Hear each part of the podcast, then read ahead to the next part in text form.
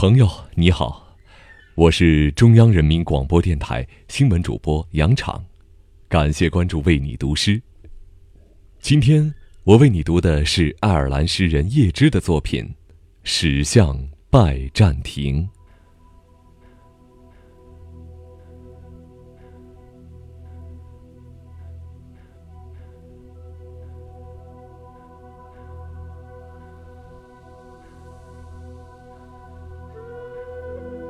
那不是老年人的国度，青年人在互相拥抱。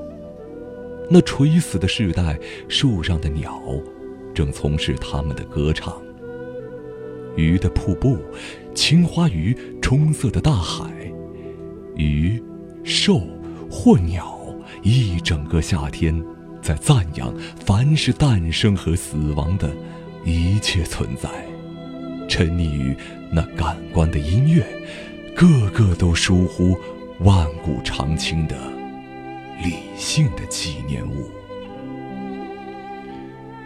一个衰颓的老人只是个废物，是件破外衣织在一根木棍上，除非灵魂拍手作歌，为了他的皮囊的每个裂战，唱得更响亮。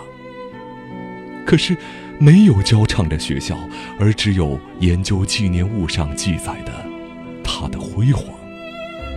因此，我就远渡重洋，而来到拜占庭的神圣的城堡。哦，智者们，立于上帝的神火中，好像是壁画上嵌金的雕饰。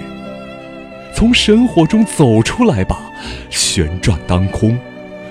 请为我的灵魂做歌唱的教师，把我的心烧尽。它被绑在一个垂死的肉身上，为欲望所腐蚀，已不知它原来是什么了。请尽快把我采集进永恒的艺术安排。一旦脱离自然界。